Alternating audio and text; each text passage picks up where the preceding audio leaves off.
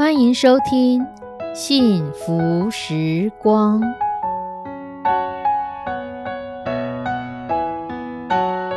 亲爱的弟兄姐妹平安，我是 Judy，很开心今天您收听这个节目。愿我们生命中的每一天都浸泡在上帝的恩典大能中，明白神要在我们生命当中的旨意，从神支取我们身心灵所需的一切养分。人生的道路上有神一路的相伴，这是一件何等幸福的事情呢？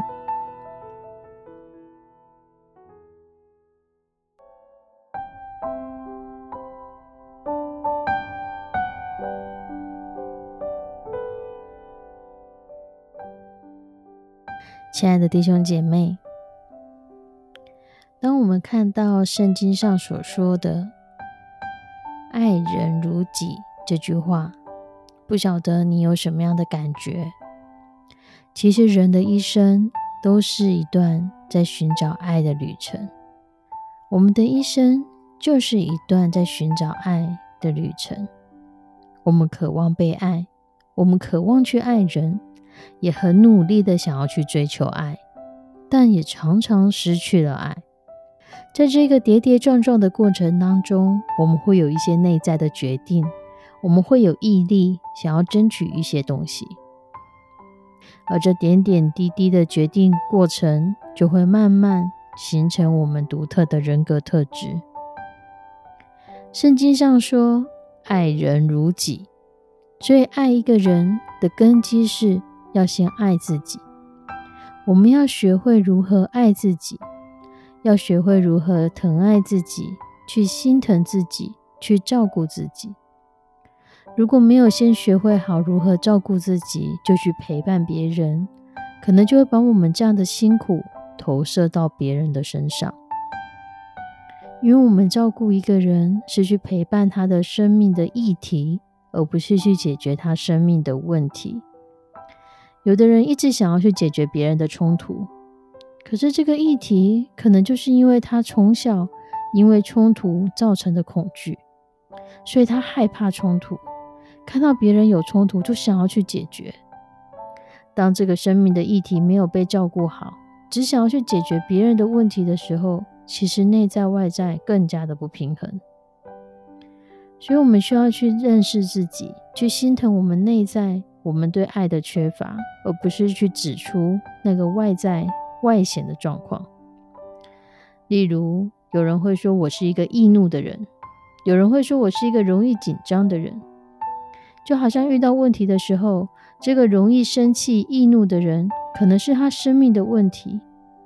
但他生命的议题是在于里面的缺乏。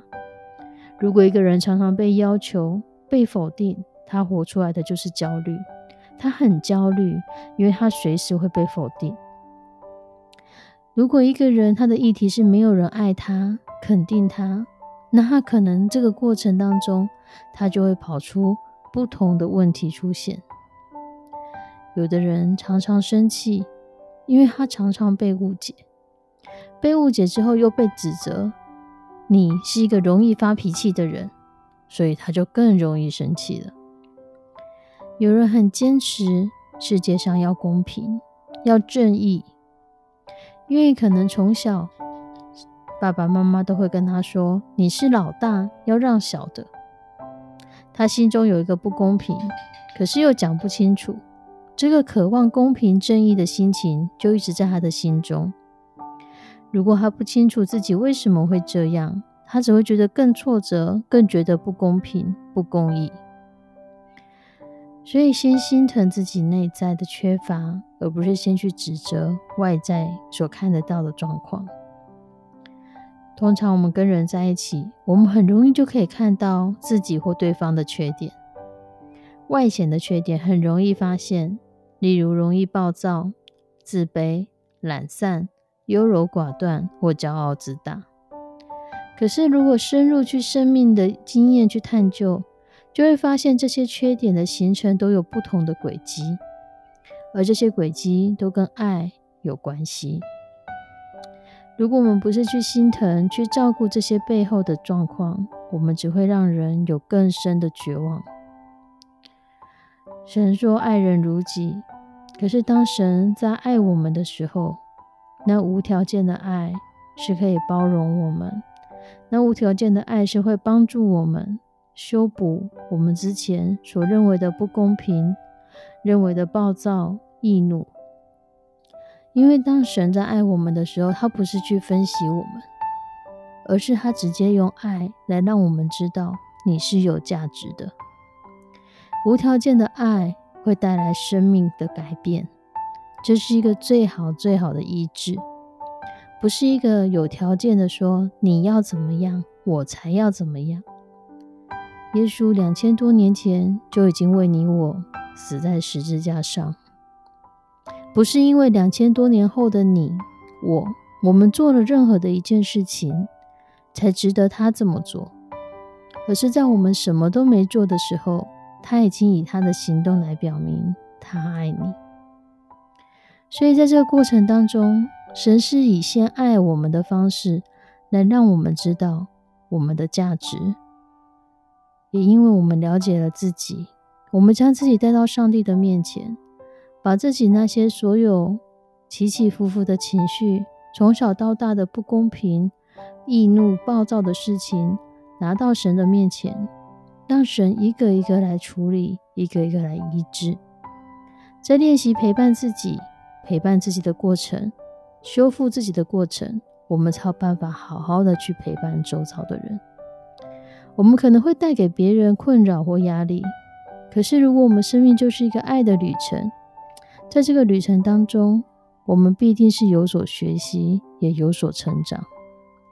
不要把眼光放在如何去满足别人，也不要要求自己要如何去改变，因为我们可能会离爱越来越远。我们一起来祷告：慈悲我们的上帝，主，谢谢你，谢谢你先用无条件的爱在爱着我们，